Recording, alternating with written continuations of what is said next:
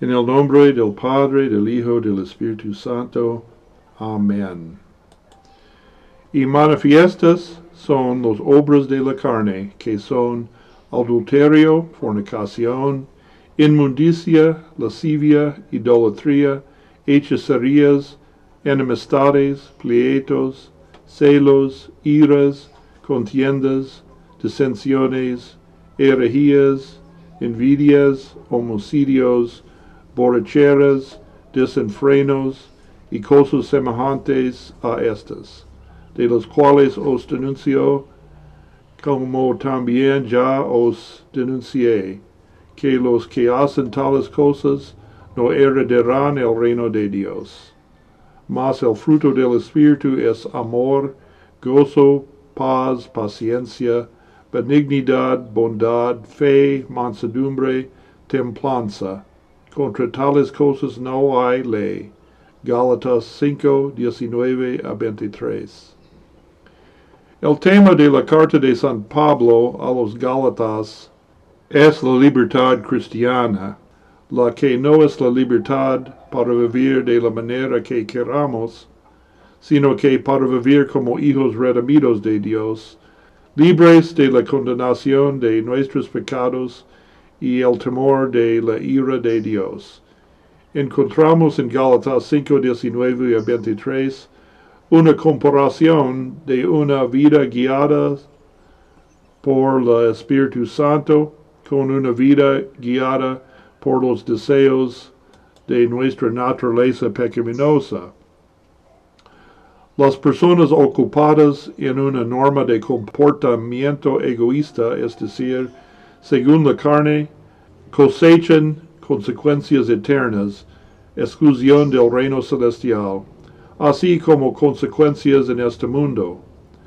No es una lista exhaustiva de las obras de la carne, pero San Pablo comienza con descripciones de los pecados sexuales, señalando la prominencia de los mismos en la sociedad.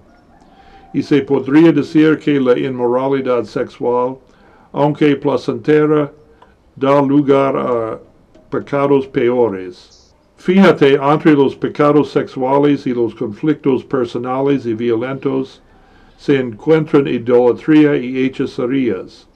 Vamos a enfocar en la palabra griega traducido como hechicerías. Es farmaquea, que tiene la misma raíz como farmacia. Pero farmacia significa el uso de drogas medicinales para el bienestar de los enfermos, mientras farmaquea significa el uso de drogas para propósitos malos. Los pociones siempre han sido las herramientas de los brujos y también los espiritistas. En Hechos 16, 16 a 18, Pablo echó afuera de una esclava un espíritu de adivinación. La frase en griego es literalmente neuma pitones o espíritu pitones. Esto se refiere al oráculo de Delfos, la espiritista más conocida en el mundo greco-romano.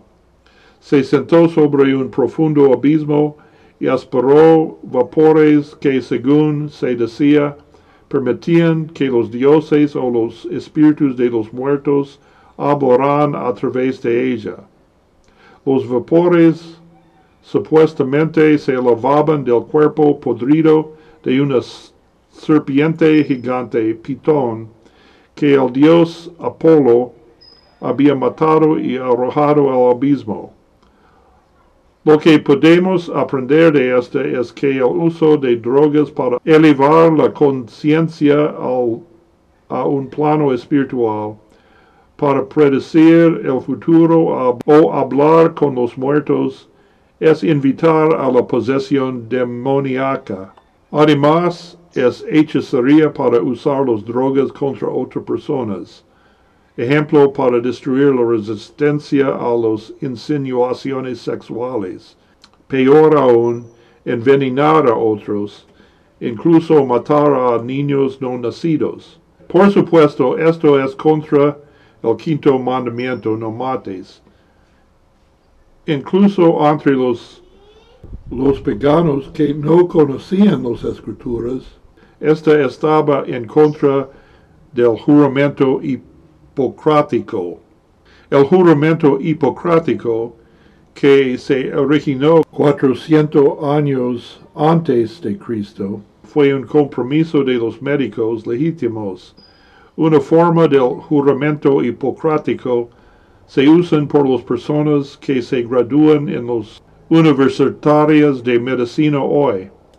En la versión original, el médico se compromete a recitar únicamente tratamientos beneficiosos, de acuerdo con sus capacidades y juicio, y abstenerse de causar daño o perjuicio.